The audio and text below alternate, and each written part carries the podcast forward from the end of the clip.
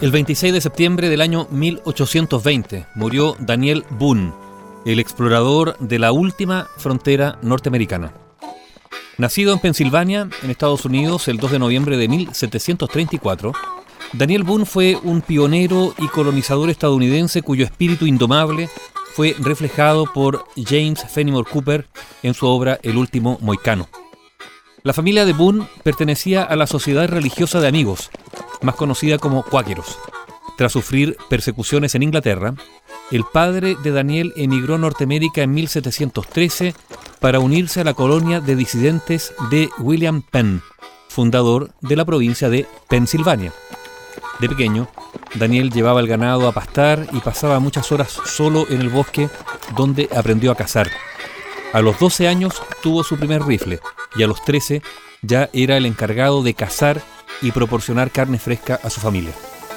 Daniel Boone no asistió a la escuela y fue la esposa de su hermano mayor quien se encargó de su educación.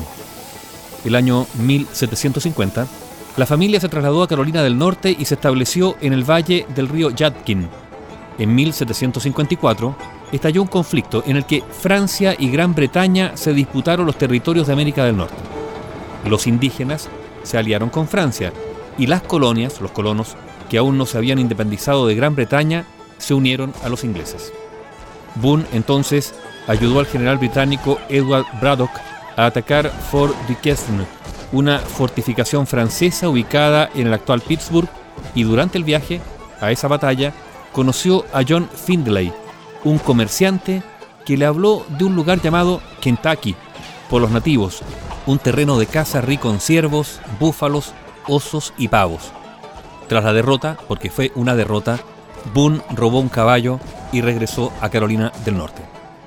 El 14 de agosto de 1756, Daniel Boone se casó con Rebecca Bryan, con quien tuvo 10 hijos, y durante los siguientes años se ganó la vida como cazador.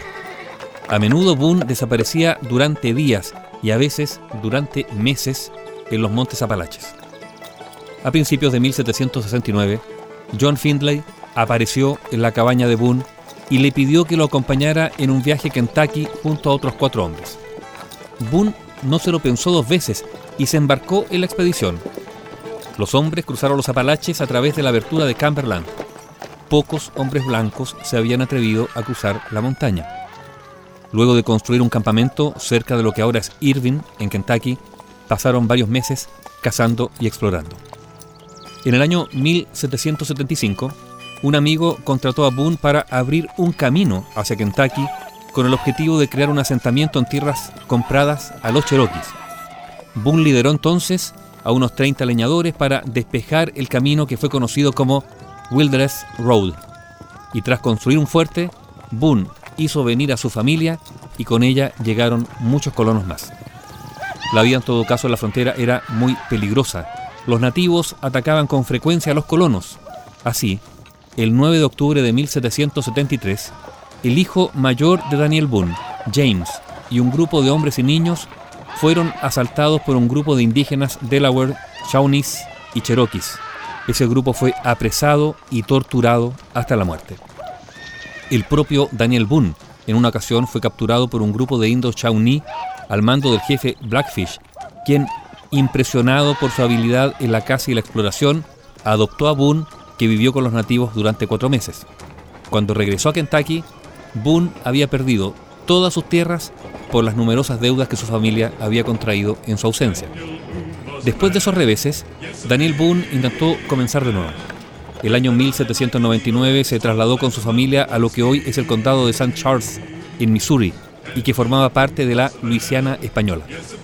El gobernador español nombró a Boone síndico y líder militar del distrito de Fam Osage, donde le entregaron 340 hectáreas de tierra.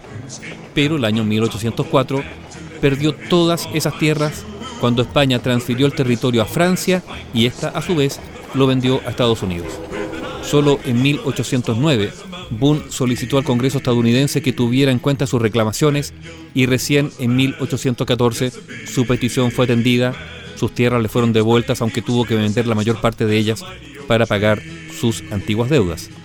El año 1813 su esposa Rebeca había fallecido y Daniel Boone permaneció en Missouri hasta su muerte ese 26 de septiembre de 1820.